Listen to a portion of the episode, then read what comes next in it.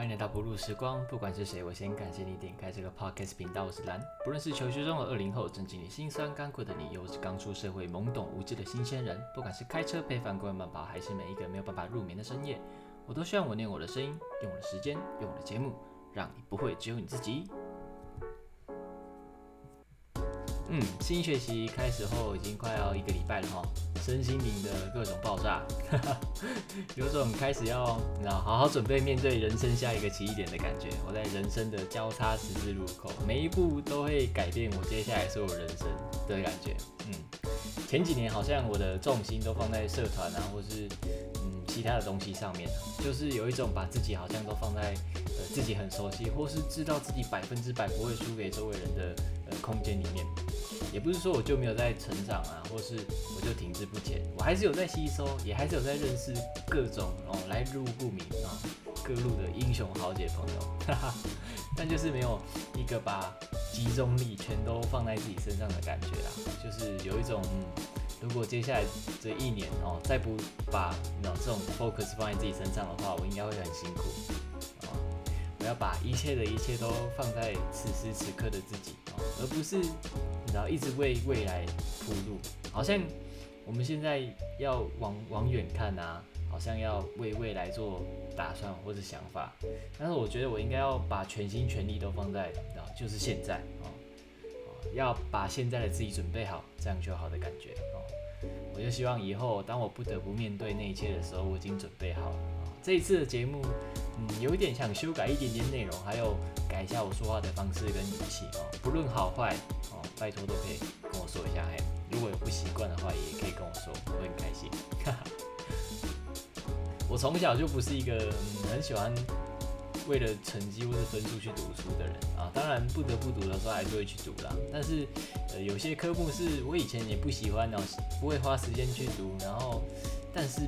毕业之后，又或是说我在离开整个台湾的教育体制之后，又重新喜欢上了东西，其中就包括英文跟中文。哦现在回想以前，嗯，我中文跟英文的老师好像真的都对我还不错，很用心也很努力哦。现在我上次回学校教课的时候，哎，他们也都还在，就是看到他们蛮感动的。虽然我已经被忘记的感觉，哈哈。对啊，我那时候，嗯，我也不知道哎，可能是天生反骨吧，就是我也就是很很喜欢去反对那种体制哦，去冲撞规则的这种概念啊，就是协议里面有一种。嗯，艺术艺不知道是这样这样讲还是艺术家的气息嘛？我也不好意思说，反正就是虽然上课的时候我还是上课，但是我常常会问老师哦课堂以外的问题，而不是考试上面会出的东西。像是我就曾经问过国文老师以前的那种绝世双刀哦干将莫邪的念法啊，到底是怎么念这样啊？我可能还是念错了，或是其他像是《刺客列列传》里面的故事啊等等。啊，或是我就我有我我记得我还有问过老师，诶，如果我很想要写一本书，我要怎么开始？我要怎么定主题？然后呃，内容大概要长怎么样子？有没有什么规则？啊，要怎么样才可以吸引人啊？等等。然后他就会不假，就是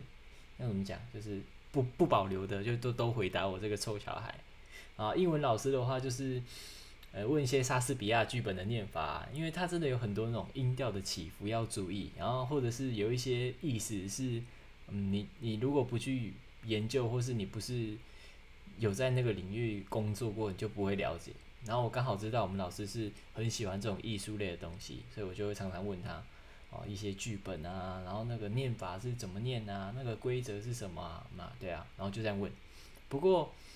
因为他真的就是太难了，对那时候的我来说，所以我就他就算跟我解释，我也没有办法去理解，对啊，所以后来老师好像就觉得，哦，真的你这样，现阶段简单的英文不学就是不学，一天到晚问这些有的没有的，你要知道，就算是英文的母语者，也要特别花时间去研究这种莎士比亚的东西，对啊，然后那时候就是你连一般的单字都拼不好，你还要去搞这有的没有的，所以嗯，后来好像。就是我们两个都知道哦，对方有点造成对方的困扰的麻烦的感觉，所以，嗯，我就是嗯放我们两个都自由这样的感觉，对啊，重点是我那时候我记得我还上上课时不时就阵亡在自己桌上，不然就是看其他科目的书啊，或是看自己的书啊，对啊，不过不过一切就是在我毕业之后，就是在我毕业的那一瞬间哦，我就开始重新接触这两个呃，我应该要在国高中就钻研好的科目。当然，我现在学的方式跟体制内学习的方式又完全不一样哦。喜欢，嗯，我我比较喜欢实践呐，就是在我想要写一个东西的时候，我要能够找到一个诠释方法或是一个词汇哦，可以表现出我现在的心情，又或是有一个隐晦的诠释方法，可以同时反射出两个以上我想要传达表现的东西。我也是在那时候开始跑遍我们家附近的所有二手书店。我那时候就觉得反正很便宜啊，到最后有没有读完都不要紧，我就是去看看哦，看有没有自己中意的书啊，就真的很便宜啊。到最后，嗯，我们家就是变成书柜超级满，好像是一个坏习惯啊，满到我现在遇到哪一个人哦，我觉得哇，我跟他相处，我觉得很棒，很不错诶，他是我一个觉得嗯能够交的朋友，或是一个很不错的一个人哦，不管是不是朋友，对啊，我就会。想要把书送给他，或是跟他交换，对啊，然后顺便我会在书的最后一页哦，就是空白的地方哦，写下一句话，或是我当下的心情，最少要不然就是签个名而已，对啊。不过就是这样，这样前前后后送出不下三十本书，我们家书柜还是满满满。但是我那我现在我是那时候，呃，两年没有回去，终终于有一年回去，我看我的书柜，真的是种类。嗯，蛮多的，蛮繁杂的哦。从心理学啊、教育啊，哦，什么谁谁谁的说话术啊，然后金融绘本哦、漫画啊、剧本当然也有，但其中也有我很喜欢的作家的收藏。对啊，现在想一想，我好像是一个，我不知道我算不算喜欢读书，但是我就是一个很喜欢书本身这个存在的人。真的，与其说我喜欢书，我应该应该是说我喜欢各种不一样的语言哦。广义来说，哦，我们说的同样都是中文，但是你去想一下，我们跟对面讲的中文好像又不是同一种中文，哦，再再往深一点去探讨，你就会发现，其实我们每一个人的讲话方式啊，哦，用字遣词跟那个说话的那个语气、温度都不一样，哦，那么又化成完全不一样语言，又变成这样啊，像是呃，我已经学的日文或是呃英文等等，哦，你就会发现其实。就是我又完全不一样诶，对啊，我在我学会用日文去跟周围的人沟通、打屁聊天的时候，或是用日文去呃表达自己的心情的时候，你会发现其实就是真的是完全不一样的一种感觉。你有没有发现那些英文讲的特别好的同学，他们通常都是比较容易接受或是认同美式或是英式的东西，就是西方的东西，所以他们的英文就会特别好。我也不知道是不是这样的原因，但是你就发现。好像是因为啊，思考逻辑跟语言的形成其实是相辅相成的，所以才会有那种以前的语言跟现在人用的语言哦不同的原因吧。我觉得前面讲了这么多铺陈，其实就是想要说，我们在往后的节目啊，我可能想要分享更多自己周围的事情啊，用一些自己日常的生活或者我看到的东西哦，用故事来分享出一句话哦，可能不会是中文、英文哦，也可能不会是日文。就像是我之前的节目曾经好像有分享过那个马达加斯加的语言哦，菲鲁马一样，哦，这辈子应该都不会忘记这句话。它可能是呃各种不一样语言哦，就让现在正在收听的我们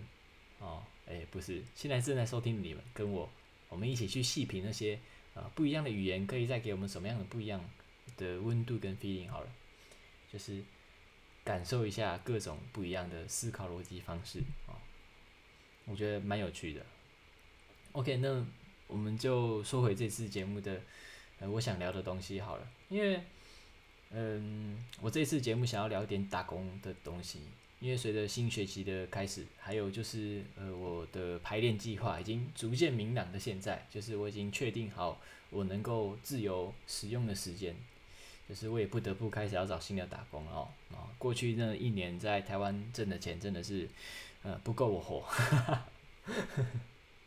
是啊，所以我就真的是不得不赶快去找打工养活自己。哦，这时候我就开始想到，以前我在在学期间的时候，不管是我的老师啊，或是我家里面的人都曾经有意或是无意的阻止或是禁止我哦去外面打工或是接 case 表演这样。但就是今天我回头来看，我到底要不要鼓励哦小孩去打工？哦，还是就跟呃以前我的老师还有我的家人跟我说的那样啊，学生就应该做好学生的本分啊，你的身份是学生啊，你就应该好好的读书，而不是打工赚钱。呃，首先我想要表明的就是，我不会因为我今天从各种管道学到的东西哦，进而去否定或或是后悔以前不管是老师啊，或是家里面的人跟我教的东西，或是跟我说的事情哦，因为他们都是把当时他们自己知道哦，觉得最好的建议跟我讲，对啊，没有人会觉得，没有人会把自己。都不认同的东西哦，自己都不认为是正确的答案，告诉自己的小孩或是学生吧，我觉得应该没有这么糟糕啦。对啊，不过就像《富爸爸跟穷爸爸》那本书里面说的一样哦，没有对与错，只有格局的差别。不是说富爸爸就对，穷爸爸就错。个人认为只有愿不愿意冒险的差别啊，冒险呃，可能一不小心你就会去了，然后。一直打安全牌，也不可能就安全牌就是绝对安全的一张牌，哦，总结来说就是一种选择跟一个格局的差别啦。走得出来就是一条路，只要不要让自己感到后悔，哦，对自己的未来有想法、有目标，然后付出相应的努力跟行动。我个人认为，其实你不管走到什么行业，应该这都是铁打的道理啊，就是那都是必须的。讲回来就是你到底要不要鼓励小孩或是学生在就学期间，就是他还在上课的期间打工？就节日来说啦，我目前是认为小孩必须要在就学期间利用空闲的时间去打工哦。如果你可以啊，有机会哦，用你在学校学到的专业哦，那那更好。但是先说这里的打工，并不是就是单纯要去赚钱，赚钱得到的报酬不过是你在。这个打工上班的这个过程中获得的其中一项回报哦，如果有人说，呃，你会因为这样就导致你的价值观或是金钱观变糟糕，哦，你会让自己变得廉价，那那么就如果有人这样跟你讲话，你就请教那个人什么是正确的价值观哦，什么样才是正确的金钱观？因为我为为什么我认为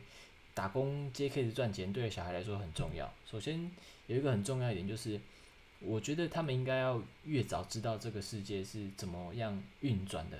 哦，越好哦，越早知道越好。还有钱是怎么来哦，从哪里来的？为什么这个世界会需要钱去运转？哦，这种知识你可以用嗯口头或是书本的方式去告诉他，没错哦，你也可以帮他上课。但是如果你不是社会顶层那几趴的人，又或是说，如果你希望你的小孩去翻转你现在处在的这个阶级的话，哦，与其你去告诉他哦，不如让他自己去摸索或是寻找管理自己的资产。啊，如果你们家本来就很有钱的话，然后你觉得你自己的呃财经啊或是各种知识已经很够的话，嗯，那你那你大可以禁止你的小孩去打工啊，用各种才艺啊去呃去填补他空闲的时间，那也可以。不过我觉得，嗯，也许。就是让他自己去摸索，或者让他自己去学着如何去管理自己用时间也好、劳力也好、专业也好赚到的资产去管理的话，哦，你就让他学着去怎么管理的话，我觉得对以后他真的出社会之后可能会有不错的一种成长，对啊，啊，也许有人会觉得，哦，小孩去打工就是为了要用自己辛苦赚到的钱，然后去买想要的东西啊，去为自己提供自己希望啊的娱乐，又或是去办一只新的手机啊、新的门号等等。嗯，我觉得这些行为我们都可以归类为消费啊，或是增加自己的负债吧。因为你可能需要为了那只手机去付好几个月的钱，绑约什么的，就至少要付好几个月吧，对啊。但有没有可能你根本就不需要最新的 Apple 手机，或是世界上哦最新的潮流、最新的潮牌等等？哦，我觉得是没必要啊，因为那那如果你的打工的目的是那个的话，嗯，那你大可以禁止它，对啊。有没有可能，你去打工是为了创造，哦，为你的人生创造回忆跟价值呢？对啊，我个人认为，如果不是这样的话，那就不是一件必须的事情。但就是跟每一个人的家庭观或是价值观不一样了，就是因人而异。总之，我觉得，如果他可以从打工这件事情，学到如何有效、呃有意义的管理啊，并理解自己的金钱啊，哦，还有自己的手上这些钱对这个社会有什么意义的话，我觉得就很棒，对啊。又或是说，嗯，我觉得我可能十几年前就应该要去学会这个东西，然后可能我那时候很蠢，那个想要学也学不了。但是有没有可能就在这个，你要说有主动或是被动的，就慢慢慢慢的一点点你去吸收去学会，而不是出社会那一瞬间棒你就不得不学会，这种感觉。对啊，接下来就说说，嗯，金钱面以外的事情好了。我想要说，就是你在职场跟工作，你能学到的东西是什么？我是从我是到日本之后才体验到什么是一边工作一边一边读书这种感觉。应该说一边读书一边工作了。所以，嗯，就是我在日本这边的，你要说剧场也好，或是一般的料理店也好，哦，你学到的东西真的是比在你要说跟学校东西是不一样嘛？或是有没有比较多嘛？我觉得他们是两个不一样面向的东西，但是有没有学到？我觉得是有的哦。从不管是从心境或是实质能力，所以说不管你是在 Seven 咖啡厅或是披萨店做什么工作，我觉得我首先学到的是，你从一个接收者变成一个创造价值的人啊。你想要从小哦，从小小孩，然后到就学期间。因为发现小孩不管是知识、食物啊、伦理道德啊，什么东西都是一昧的在接收周围的长辈啊，或是有能力的人去给他东西，也就是说，他是处于一个被动的状态啊。但你一旦就开始打工，你就必须要主动的去学习如何跟各种不一样的奥 K 也好哦，奇怪的主管啊、同事相处，这是你会不得不去面对、去学习的。那如果你是利用在学校中学到的专业去工作的话，哦，你也你你就可以同时在踏入社会前哦，就知道自己这个行业它大概是怎么样构成，它是怎么样运转的，那这这个行业是怎么样挣钱的？那有哪些人在你在学校学的专业是，你知道不去现场啊就可以直接或是间接在现现场发挥作用的？我觉得很难啦，因为这可能是你人生第一次不被。当成一个学生看待啊，如果你是一个学生啊，顶多就被骂、被罚站，然后记一个可能不痛不痒的警告、小过，或是打过。嗯，就算被记大过，也要三次才退学。哎，你要知道，要你如果不是一个天生就是很坏很坏的坏蛋的话，你要被记三个大过真的不容易。但就是你知道，他你你不用为你的错误去负相应的责任，你就是顶多就被骂而已。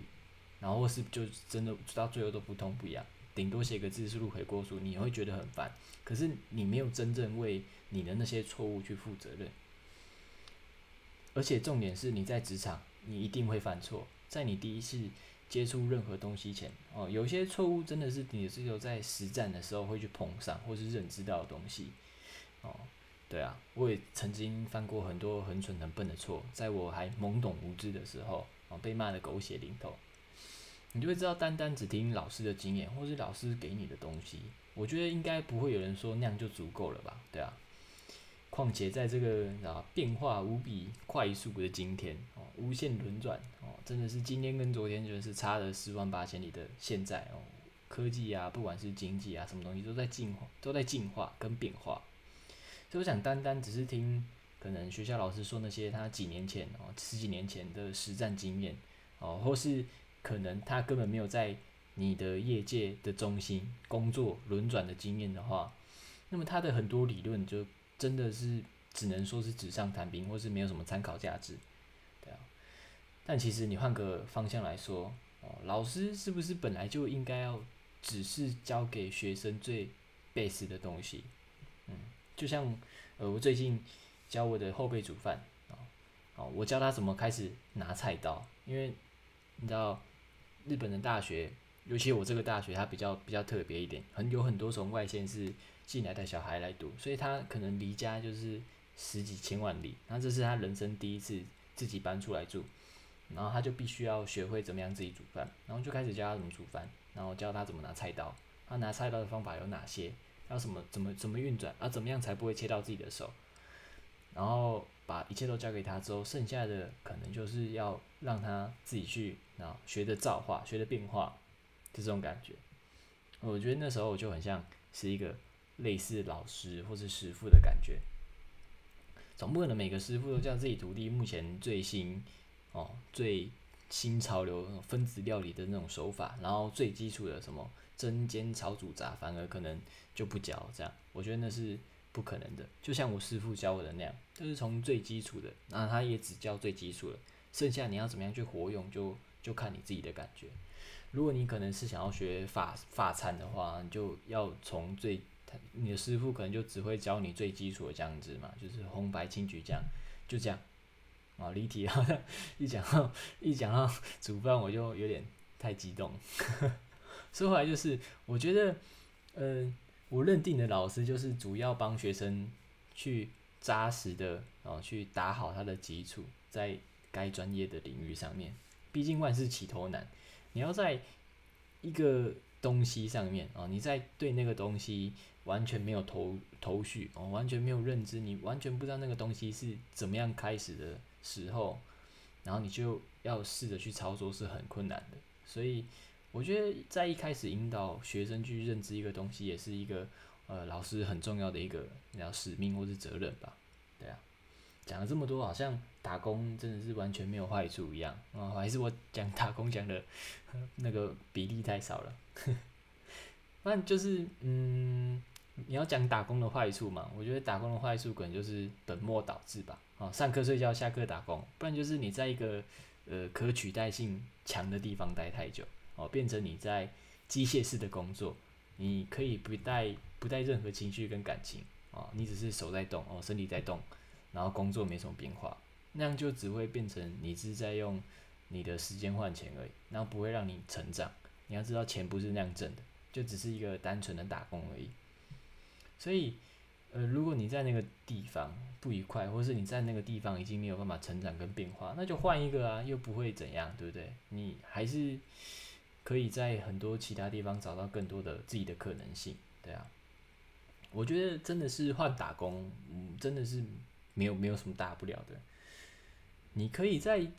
这个无数换打工的这个过程里面找到自己啊有多少的可能性，而不是只能迁就于什么东西，又不是你会找到自己的兴趣，找到自己的形状哦。至少我今天是这么认为的啦，因为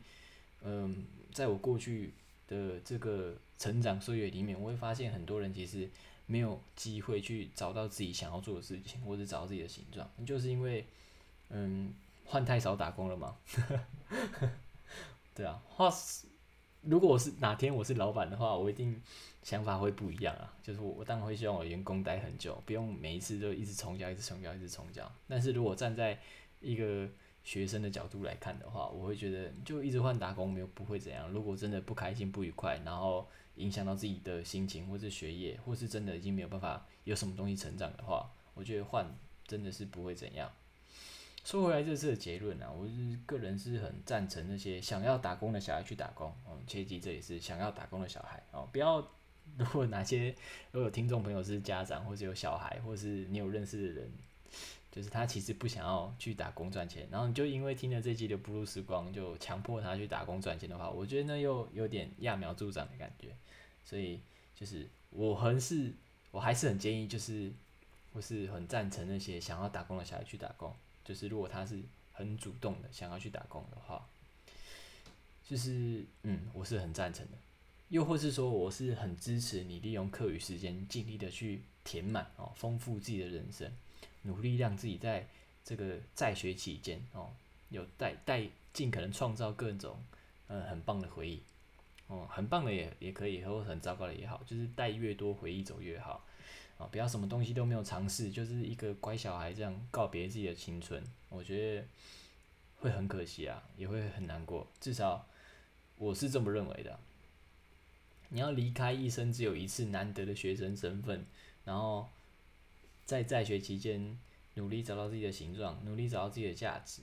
而不是就是一个配合配合体制，然后配合规则的话，我觉得会很浪费啊。对啊，能找到自己的。